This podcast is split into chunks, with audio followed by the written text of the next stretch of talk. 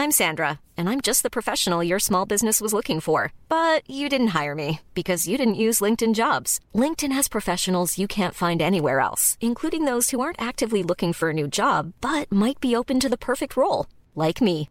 In a given month, over 70% of LinkedIn users don't visit other leading job sites. So if you're not looking on LinkedIn, you'll miss out on great candidates like Sandra. Start hiring professionals like a professional. Post your free job on linkedin.com/spoken today.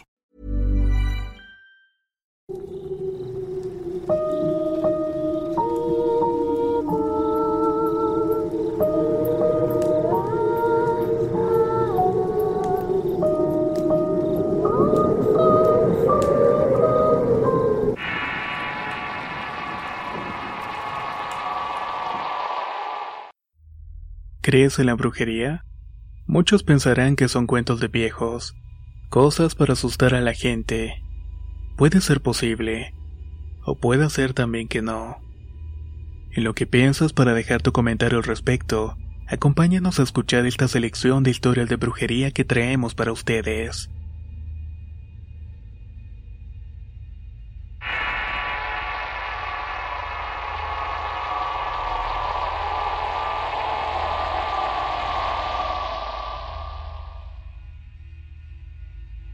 Soy Elizabeth y cuando regresé de visita a mi país Ecuador, luego de vivir por más de 30 años fuera, lo hice con mucha emoción. Pero también lo hice con mucho miedo, y rogando a Dios que no me ocurriera lo mismo que le pasó a mi hermano y a su familia hace cuatro años. Ellos vinieron a visitar a mi madre por la época de Navidad. Todos estaban muy alegres de verlos nuevamente y de poder conocer a los niños. Había pasado mucho tiempo desde la última vez que se vieron. Uno de esos días estaba en la sala de la casa de mi madre tomando fotos y bromeando después de almorzar. Yo por mi parte también estaba participando de manera virtual. Era muy feliz viendo cómo disfrutaban, pero además me sentía muy nostálgica, ya que no podía estar junto a todos ellos. En eso todos vimos cuando de repente una luz salió de un cuadro que tenía mi madre en la sala. Ese cuadro de la Virgen Dolorosa. Al salir del cuadro, la luz se dirigió hacia el sitio en donde se encontraba mi hermano y su familia posando para la foto. En la foto cualquiera puede apreciar a simple vista el destello de luz iluminando a todos. Era como una señal de lo que iba a ocurrir y una evidencia de lo que habíamos visto apenas unos segundos antes. Para llegar a la casa de mi madre, mi hermano y su familia habían viajado alrededor de ocho horas por coche ya que vive en las costas de mi país, así que de vuelta iban a trasladarse de la misma manera. Lo que no sabíamos era que antes de las festividades de Año Nuevo, ellos pasarían por una situación que los pondría en peligro de muerte, y de haberlo sabido, nadie los hubiera dejado salir de la casa de mi madre. Ellos regresaron a su casa el 29 de diciembre. Querían pasar las fiestas del Año Nuevo con la madre de mi cuñada pero en el viaje sufrieron un terrible accidente, cayeron en una peña y el carro quedó completamente destrozado e inservible. Mi hermano estaba agotado, tan cansado que dejó que mi cuñada tomara el control del carro mientras él dormía un poco. Como el viaje era largo, era mejor que él descansara algo antes de que se quedara dormido mientras manejaba. Mientras mi cuñada conducía, respondió una llamada de mi hermana. Charlaron un rato y le dejó por donde iban y a los pocos minutos cuenta mi cuñada que no supo qué fue lo que ocurrió. Ella estaba muy despierta y no estaba para nada cansada. Sin embargo, cerró los ojos por dos segundos y el carro se volteó. Dio varias vueltas hasta que se detuvo y corrieron la suerte de que los pasajeros de otros vehículos que viajaban por la vía se detuvieron para auxiliarlos y sacarlos a todos del auto ya que este después se terminó quemando en su totalidad. Al poco tiempo mi hermano comenzó a darse cuenta que todo empezaba a salirle mal. No solamente lo habían despedido del trabajo, también se estaba enfermando constantemente. Estaba lleno de deudas y había comenzado a tener problemas con su pareja. No aguantaba más tantos problemas, así que decidió consultar a un brujo para saber qué era lo que le estaba pasando. Tantas cosas malas al mismo tiempo no es algo que normalmente le ocurra a una persona. El brujo con el que fue a consultarse le dijo que una persona lo quería ver muerto. Y no solamente a él, sino a toda su familia. Los odiaba y había hecho un trabajo para que su deseo se hiciera realidad. Y esa persona había sido la esposa de nuestro tío. Desde ese momento todos supimos que los rezos de nuestra madre eran escuchados. Ella siempre ora por cada uno de los miembros de la familia, sobre todo por sus hijos. Eso lo podemos afirmar por algo que ocurrió. Luego de que mi hermana hablara con mi cuñada minutos antes y de que tuviera ese terrible accidente. Cada vez que alguno de nosotros sale, mi madre reza y prende una veladora para que todo nos salga bien. Ese día lo hizo con mucha fe esperando que mi hermano y su familia bajaran con una mayor protección. Ese día también, luego de que mi hermana terminara de hablar con mi cuñada, la vela que mi madre tenía encendida para proteger a mi hermano con su familia se apagó repentinamente. No fue una brisa, ya que todas las ventanas de la casa se encontraban cerradas. Mi mamá trató de volver a prenderla pero no pudo. Eso lo intentó en varias ocasiones y la vela no encendía. Mi hermana cuenta que la escuchó decir entre dientes, a mí no me van a asustar con nada. A los cinco minutos intentó prender la vela otra vez, en esta ocasión se encendió con una gran llamarada, por lo que ambas tuvieron que apartarse rápidamente para evitar que se quemaran con ella. A los pocos instantes mi hermana recibió una llamada en la cual se estaba avisando que mi cuñada, hermano y tres sobrinos habían sufrido un terrible accidente de tránsito y que el carro en el que iba se encontraba destrozado. Todos ellos estaban golpeados pero afortunadamente estaban bien. Mi cuñada había sido la más afectada, tuvo un fuerte golpe en la cabeza. El lado del conductor era prácticamente reconocible. Solo un milagro podía haberla salvado. Tal parece que las oraciones de mi madre fueron muy efectivas. Hay personas muy malas en este mundo. Todavía no logro entender por qué quieren hacerle tanto daño a los demás.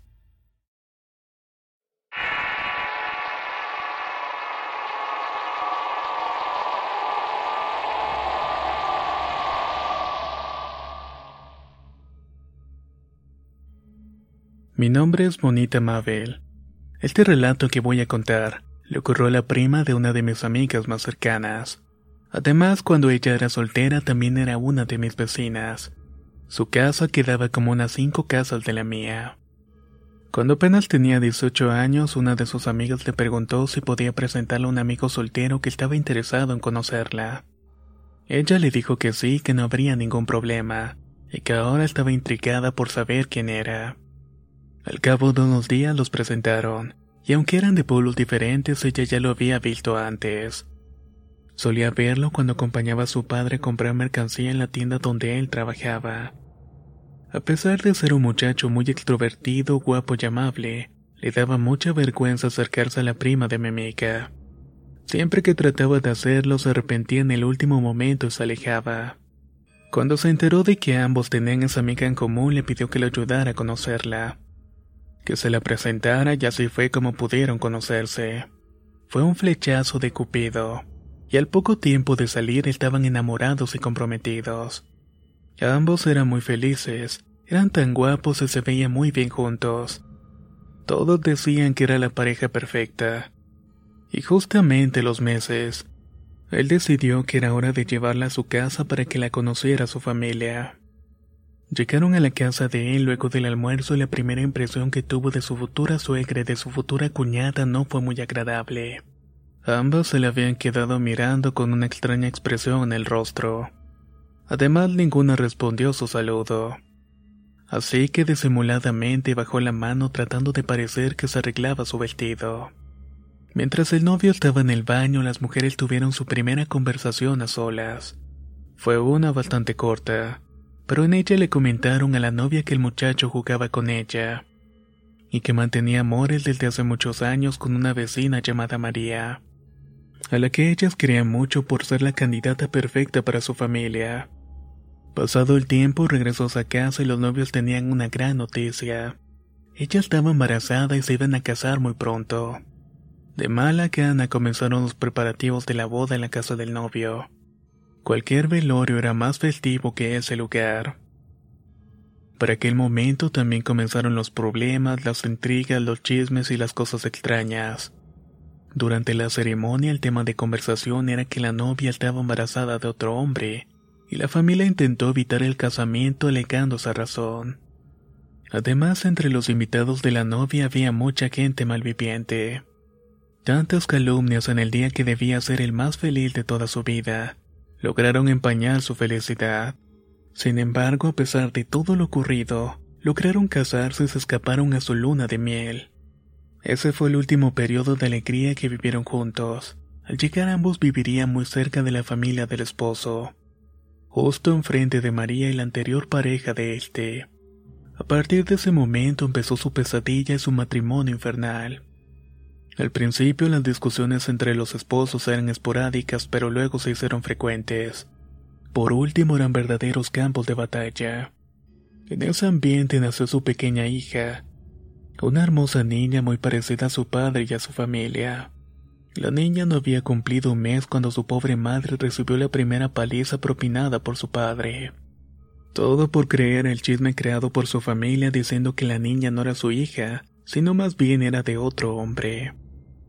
La esposa adelgazó mucho y la ropa le quedaba tan holgada que se le caían los pantalones y las faldas. Comenzó a tener horribles pesadillas recurrentes donde veía al diablo. Hasta hablaba con él y sentía la presencia de entidades que no podía ver. Además pasaba días en los que no sabían dónde estaba su marido. En una ocasión despertó a la medianoche con un terrible dolor en la pierna. Algo que molestó muchísimo a su marido que le dijo que si no se callaba y dejaba de molestar iba a sacarla de la habitación, ya que él necesitaba descansar porque al día siguiente le tocaba trabajar. La pobre tuvo que pasar el resto de la noche en la sala con su bebita, para evitar seguir molestando con su llanto y su dolor. Esto se repitió varias veces al principio. Luego el dolor diario era tan intenso que mandó buscar a su hermana para que la ayudara con la nena. Cuando su hermana la vio tan desmejorada, delgada y ojerosa, se alarmó. Su condición no era para nada normal. No se peinaba y mantenía su ropa puesta gracias a los nudos que le hacía. Todo le quedaba tres o cuatro tallas más grandes. Cojeaba y su higiene personal no era la más adecuada. Ella estaba muy mal por lo que su hermana llamó a su madre, y entre ambas decidieron llevarla a un curandero de su pueblo original. Cuando él la vio, solo pudo decirle que le habían hecho un trabajo muy grande. Lamentablemente él no podía hacer nada para ayudarla. A ella le habían hecho un trabajo de magia negra, habían buscado una tumba recientemente. Ahí enterraron una prenda de ella y le dijeron al muerto que no podría descansar hasta que no se la llevara. Todos los brujos, curanderos y curas a los cuales le pedían ayuda se negaban a hacerlo. El daño era mucho más grande de lo que ellos podían manejar. La familia de la esposa tuvo una seria conversación con el esposo. En ella le contaron todo lo que estaba sucediendo.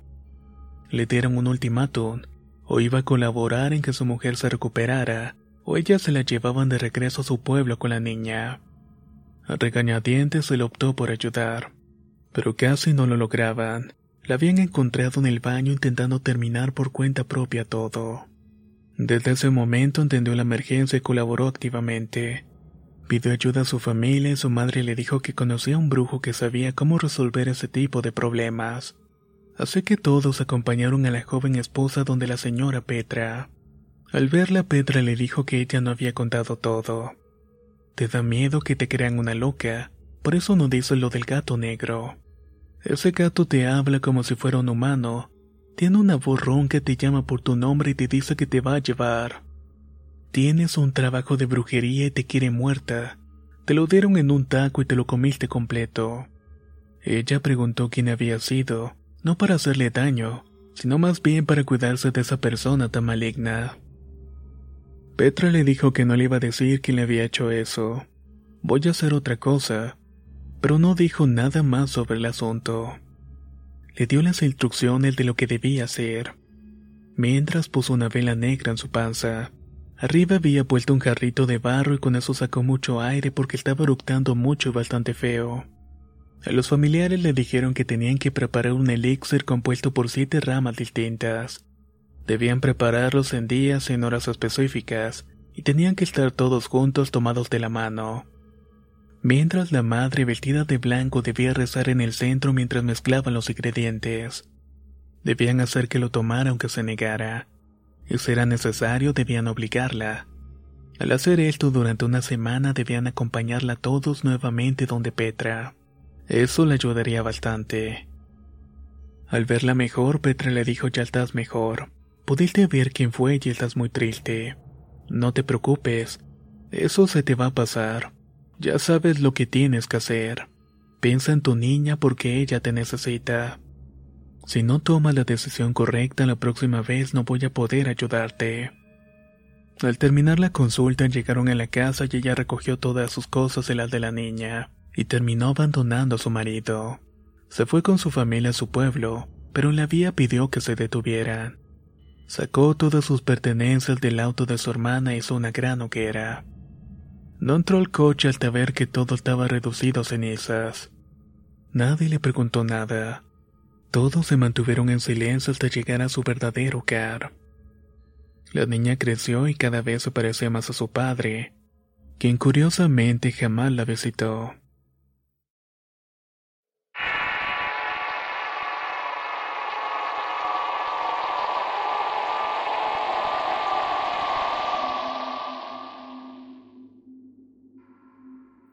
Comienzo mi relato hablando sobre mí.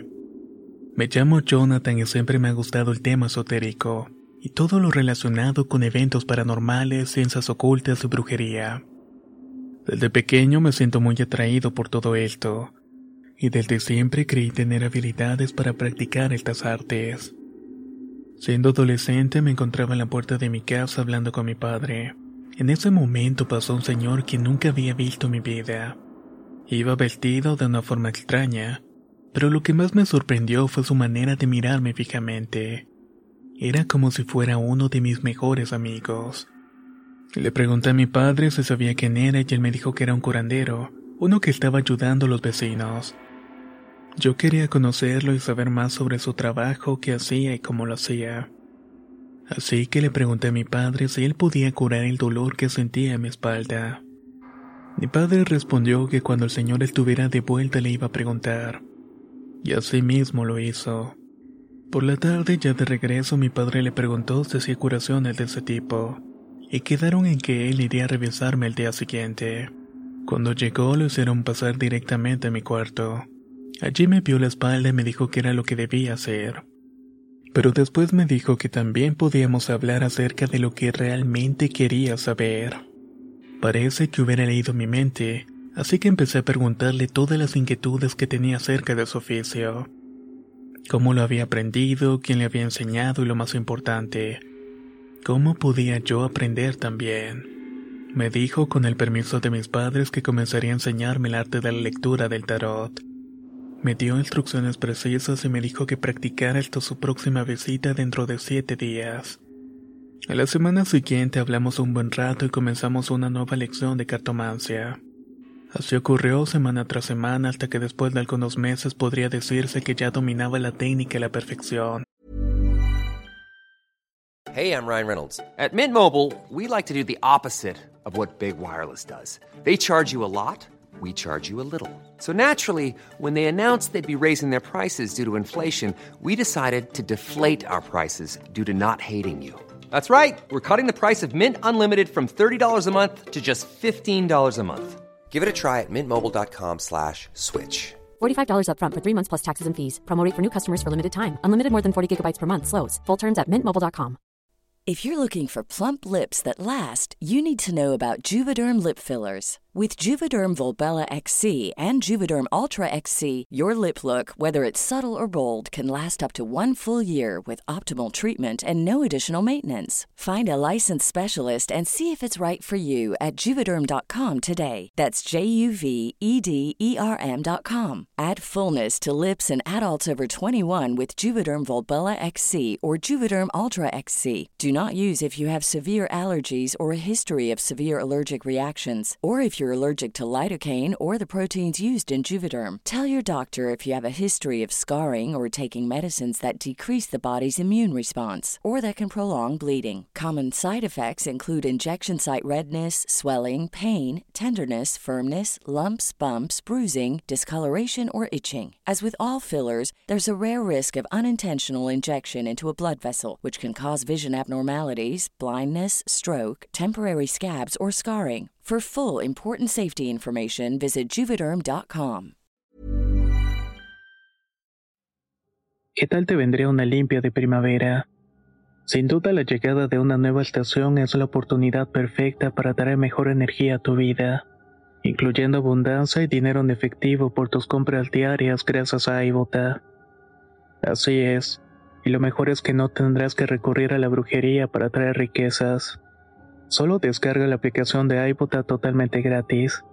Agrega tus ofertas y obtén dinero real que podrás transferir a tu cuenta bancaria, PayPal o tarjetas de regalo. Forma parte de la comunidad de 50 millones de usuarios que ya disfrutan de los beneficios de más de 2.700 marcas y gana hasta 256 dólares por año. Con iBota ya no tendrás que recurrir a un amarre de amor para conquistar a tu crush. Y con el dinero que ahorraste podrás invitarla a una cena elegante. O al fin comprar ese viaje con el que siempre soñaste. Y si eso no es suficiente para convencerte, en este momento iBota está ofreciendo a nuestro público 5 dólares. Solo por probar iBota usando el código horror cuando te registras. Solo tienes que ir al App Store o Google Play Store y descargar la aplicación iBota gratis. Para comenzar a ganar dinero en efectivo y usar el código horror. Eso es iBota en Google Play o App Store y usa el código horror. Atrae abundancia a tu vida con iBota y corre a descargar la aplicación.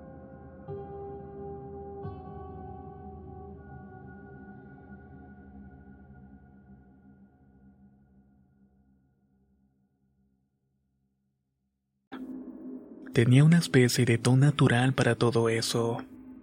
Al principio comencé leyendo cartas a mi familia, luego a mis amigos, vecinos, amigos y conocidos de estos.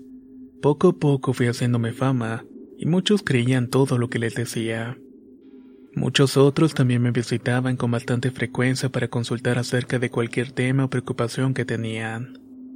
Muchas veces también regresaban para decirme que se había cumplido todo lo que les había dicho. Esto hizo que quisiera seguir investigando y aprendiendo nuevas cosas. Al darse cuenta de mi interés, mi abuelita me obsequió un libro de ocultismo que pertenecía a uno de mis tíos abuelos. Me dijo que su difunto cuñado lo había dejado olvidado en su casa hacía mucho tiempo. Él practicaba brujería y eso ya mi madre me lo había contado antes. Por el lado de mi padre, mi abuelo también se dedicaba a eso. Es probable que por ambos yo tenga habilidades e interés por el tema. Comencé a leer el libro e intentaba practicar algunas de las cosas que decía. Sin embargo, no pasaba nada de lo que esperaba. Estaba decidido a terminarlo por completo y luego ir practicando. En algún momento tenía que suceder algo diferente. Y así mismo sucedió, pero no de la forma que estaba esperando. De un día para otro comencé a ver sombras extrañas en mi casa. Además comencé a sufrir parálisis del sueño evento mejor conocido como la subida del muerto. Para mí era aterrador cuando llegaba la noche y sentía sueño. No quería quedarme dormido para evitar que me sucediera. No me gustaba esa horrible sensación de estar despierto completamente consciente y no poder moverte. Eso era lo peor. No poder gritar cuando sabía que algo aterrador y monstruoso se montaba sobre mí algo maligno que no se espantaba ni siquiera cuando mi mente rezaba rápidamente todas las oraciones que conocía. Nunca supe cuánto tiempo duraban estos episodios, pero para mí eran interminables. Podían ser segundos, pero yo sentía que eran horas las que duraban ese aterrador trance. Poco a poco fue dejando de ocurrirme. Creo haber superado esa espantosa etapa de mi vida. Sin embargo, otras cosas extrañas comenzaron a ocurrirme como en una ocasión que había salido con unos amigos. Esa vez se me hizo algo más tarde que de costumbre, así que rápidamente me tuve que despedir para salir corriendo a mi casa. Yo era el que vivía más lejos de todos. Mi casa era una de las últimas que hay a las afueras del pueblo. En el camino vi una extraña señora que me miraba fijamente. Agaché la cabeza por un momento y al tratar de volver a verla ya no se encontraba. No podía estar oculta porque en ese paraje no había ningún sitio donde pudiera hacerlo. Me tocó correr sin parar. Ya al llegar y contarle a mis padres, ellos me dijeron que era probable que alguien estuviera practicando magia negra cerca del lugar. Otro día estaba sentado fuera de mi casa intentando tomar un poco de aire fresco. Intentaba mitigar el inmenso calor que hacía. Mientras estaba sentado veía lo grande que estaba la luna aquel día, escuché unos extraños ruidos en el árbol que estaba enfrente de la casa. Me quedé observándolo, tratando de descubrir qué producía tan desagradable ruido. Ruidos que eran cada vez más fuertes, y de pronto se hizo un gran silencio. Fue ahí cuando vi el aleteo de unas alas gigantes y un graznido ensordecedor que retumbaron por todos lados. No me quedé paralizado para terminar de ver qué era eso. Salí corriendo a mi casa con la mirada hacia abajo. Fue así como pude ver su enorme sombra. De inmediato cerré la puerta de la casa y les conté todo a mis padres. En la conversación me di cuenta que todas las cosas extrañas que me habían estado ocurriendo eran desde que estaba leyendo aquel libro practicando sus hechizos. Pero mi madre me dijo algo que mi abuela no había comentado. Toda persona que leyera el libro y practicara cada uno de los embrujos al menos una vez, liberaría todo su poder y obtenía poderes que nadie se podía imaginar tendría los caminos abiertos para realizar cualquier conjuro, y hacer tanto bien como mal si quisiera cualquiera. Pero antes de obtener tan increíbles poderes, durante su lectura sería atormentado por espíritus, sombras y fantasmas, mismos que lo aterrarían para que no pudiera terminar de leerlo. En ese momento sabía que debía tomar una decisión muy importante. Terminaba de practicar cada hechizo al menos una vez y obtenía ese maravilloso poder o me deshacía del libro para siempre y recuperaba mi tranquilidad. La verdad preferí mi tranquilidad. Tener un poder así de grande puede perder a cualquier persona. Juré nunca más volver a practicar algo relacionado con el esoterismo. No volví a leer las cartas. Y ahora vivo feliz y tranquilo conmigo mismo y mi decisión.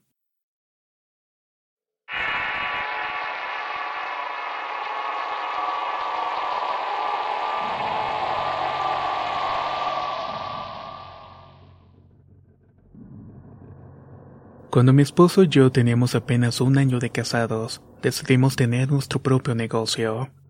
Al principio fue muy difícil, ya que teníamos mucha competencia. Él es peluquero y yo hago de todo un poco. Corto cabello, hago peinados y tinturas.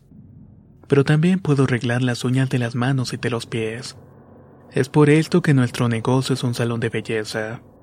Ahora tenemos muchas clientes y nos visitan desde hace años. Pero cuando empezamos no era de esta manera. Cada vez que entraba una señora a nuestro local, la atendíamos como una verdadera reina. Nos dedicábamos horas en dejarla arreglada como siempre soñó. De esta manera fuimos ganando la confianza y fidelidad de todas. Una de nuestras primeras clientes fue Doña Mila. Ella nos visitaba todas las semanas para cortarse el cabello y peinarlo. Le gustaba llevar un estilo corto pero bien prolijo. También iba a arreglarse sus uñas. Acostumbraba cambiarse el color de esmalte con cierta frecuencia. Con el tiempo comenzó a llevar a su esposo también. Luego todas las semanas ambos tenían cita en nuestro salón. Pronto hicimos una buena amistad. Charlábamos, bromeábamos y en ocasiones hasta nos contamos nuestros problemas y nos aconsejamos. Terminamos por ser grandes amigos. A pesar de llevar una amistad tan estrecha, nunca nos habíamos visitado. Eso fue hasta un día que el esposo de Doña Mila se enfermó. Fuimos a visitarlos porque ella me pidió que hiciera el trabajo semanal en su casa. Él no podía salir y ella no podía dejarlo solo tampoco. Después de consultarlo con mi esposo, ambos decidimos ayudarla y atender su solicitud. Ella era una de nuestras mejores clientes y no podíamos fallar en ese momento. Así aprovechábamos de saber de su esposo y le llevamos unas frutas.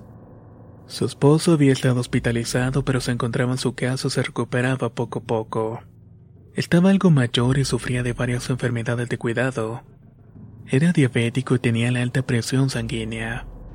Doña Mila por su parte cada vez se veía más y más joven. se rejuvenecía con el tiempo.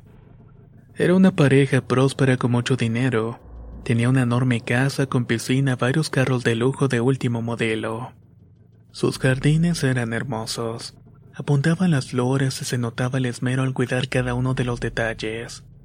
En el jardín que estaba en la parte trasera de la casa había un enorme altar, cosa que me causó extrañeza por el extraño olor que se podía percibir. Doña Mila nos habló de San Simón. A él le rendían honor en ese altar. Pudimos ver también que detrás de la casa había una mucho más pequeña y humilde. También era de su propiedad y ahí vivían los niños de la calle que habían recogido. Más tarde, en ese mismo altar, una imagen impactante se marcaría en mi mente. Muchos de estos niños estaban fumando tabaco frente al altar. Mi curiosidad pudo más que mi discreción y le pregunté a uno de ellos por qué hacía eso. Él solo me respondió que doña Mila les permitía hacerlo. Al principio se mareaba y tardaba horas en recomponerse, pero que eso fue hace meses y ahora ya estaba acostumbrado y le gustaba hacerlo. Al irnos le comenté a mi esposo, pero no le dimos gran importancia se nos olvidó. El 28 de octubre es el día de San Simón en El Salvador. Acostumbraban a celebrarlo preparando una gran fiesta. Mataban una red, regalaban comida a todos los vecinos e invitaban grupos musicales muy reconocidos en el país. Ese día nos habían pedido también que los atendiéramos a domicilio, algo que aceptamos sin poner reparo alguno. Luego de terminar nuestro trabajo, doña Mila y su esposo nos invitaron al festejo con mucha amabilidad, y nosotros aceptamos gustosamente. La fiesta terminó a las 12 de la medianoche y ni un minuto antes ni un minuto después. Ellos nos habían acomodado en una de las habitaciones en la parte posterior de la casa, desde donde se podía ver perfectamente el altar, ya que transitar por ese sitio a esa hora de la noche era muy peligroso. Nos costó conciliar el sueño a pesar de ser un cuarto muy cómodo y ventilado. Hacía mucho frío, ya eran como las 3 de la madrugada, cuando de pronto me desperté sobresaltada, lo que hizo que mi esposo se despertara también. Ambos escuchamos una voz conocida, y al asomarnos por la ventana pudimos ver a doña Mila hablando con la sombra de una persona que no pudimos distinguir quién era. Solo sabíamos que era una persona alta que se encontraba parada detrás de ella. Nunca pudimos escuchar su voz. Parecía una conversación de dos personas, pero solamente estaba hablando ella. Preguntaba, había un silencio y luego seguía hablando. De repente ella se despidió y la sombra se colocó un sombrero. Y ambos se alejaron del altar y de nuestra vista. No pudimos dormir el resto de la noche. Por eso a las seis de la mañana tomamos un baño y ya nos estábamos alistando para regresar a nuestra casa. Al abrir la puerta del cuarto donde pasamos la noche lo primero que vimos fue a doña Mila. Estaba allí esperando a que abriéramos, no sabemos durante cuánto tiempo había estado allí. En menos de un segundo había entrado y cerrado la puerta tras de ella. Nos dijo que estaba muy indignada con nuestra actitud. Anoche habíamos visto una reunión muy importante con una persona que era muy delicada de tratar, que por eso iba a ser unos puros para nosotros. Nosotros le agradecimos el gesto, pero preferimos que no lo hiciera. Que no tomara eso como una falta de respeto. Además pedimos disculpas por haberla molestado con su visita y que eso no iba a suceder nuevamente.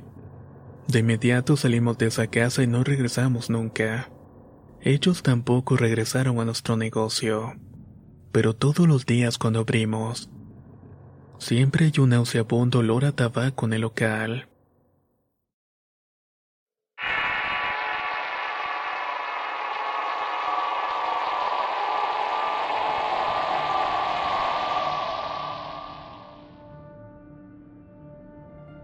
Esta historia es cierta y ocurrió a principios de los años 80 del siglo pasado, en una construcción enorme que abarca la mitad de una cuadra en una de las principales calles que unen el barrio del Carmen con el centro histórico de la ciudad de Esquimilpan. Está ubicado en el estado de Hidalgo, México. Inicialmente fue la vivienda de una familia muy acomodada. Estaba conformada por seis personas cuando se mudaron a ella. Pero desde el momento que lo hicieron, el maleficio de la casa comenzó a actuar sobre ellos. Poco a poco fueron perdiendo su fortuna, Hacían malos negocios, eran estafados.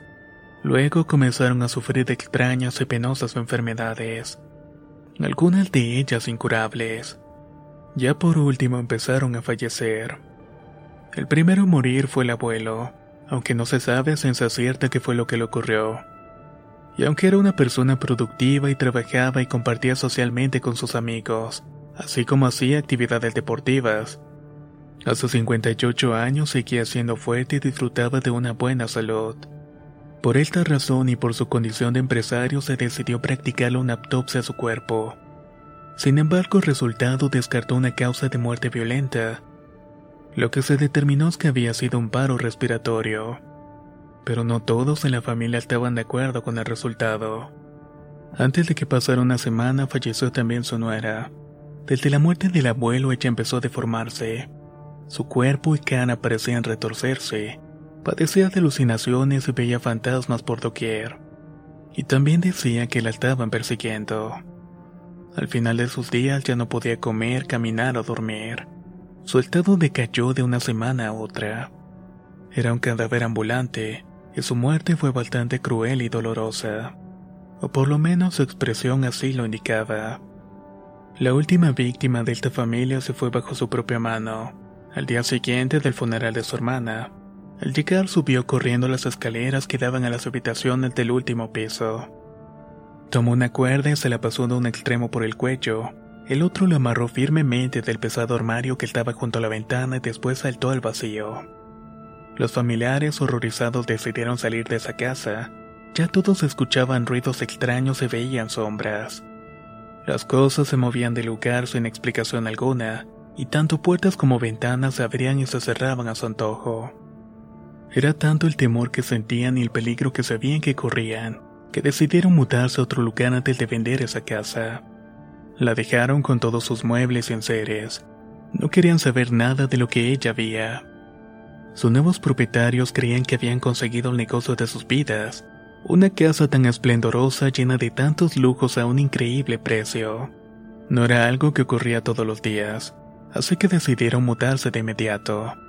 No sabía lo que había ocurrido con sus anteriores inquilinos, tampoco imaginaron lo que les iba a ocurrir.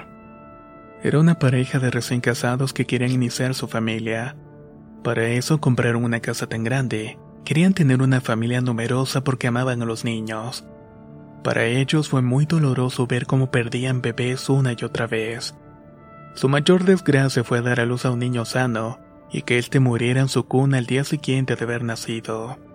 Ya que hace arruinados, devastados con tantas tragedias decidieron divorciarse y seguir sus caminos separados. Estar juntos era realmente doloroso. Así que pusieron en venta la propiedad.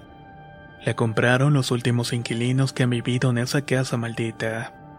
Esta tercera familia estaba compuesta por una afamada doctora, casada con un prestigioso abogado padres de un hijo brillante, modelo ejemplar a seguir con buenas calificaciones y modales impecables.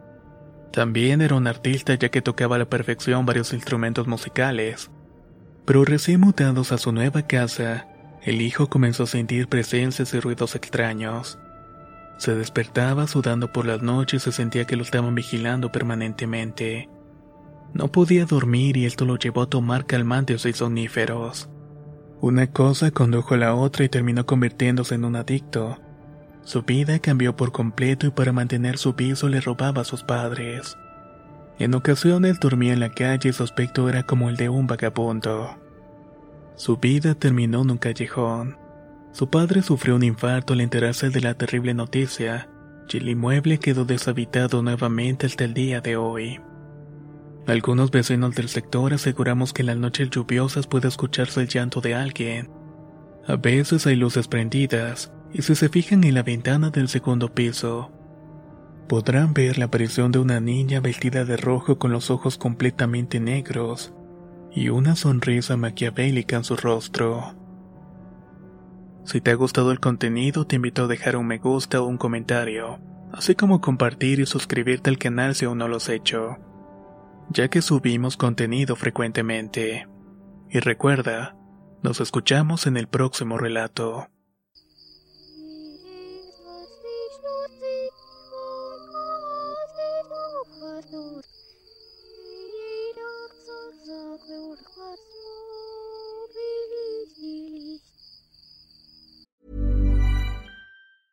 Hey, folks, I'm Mark Marin from the WTF Podcast, and this episode is brought to you by Kleenex Ultra Soft Tissues, your ally to help tackle your allergy symptoms this season. I love the change of seasons, but nobody loves pollen and all those other things floating in the air that make you sneeze during this nice weather. Kleenex Ultra Soft Tissues are hypoallergenic and allergist approved, so fight back against watery eyes and runny noses without worrying about irritating your skin. For this allergy season, grab Kleenex and face allergies head on. If you thought the only way to get a more defined jawline with natural looking results was through surgery, think again. Juvederm Volux XC is a non surgical injectable gel filler that improves moderate to severe loss of jawline definition and can help you achieve natural looking results with little downtime. Even better, this improved definition lasts up to one year with optimal treatment. No maintenance required. Improve jawline definition for a smooth, sculpted look with Juvederm Volux XC. For important safety information and to find a licensed specialist, visit juvederm.com. That's J U V E D E R M.com. Not for people with severe allergic reactions, allergies to lidocaine, or the proteins used in Juvederm. Common side effects include injection site redness, swelling, pain, tenderness, firmness, lumps, bumps, bruising, discoloration, or itching. There's a risk of unintentional injection into a blood vessel, which can cause vision abnormalities, blindness, stroke, temporary scabs, or scarring. Talk to a licensed specialist to find out if it's right for you.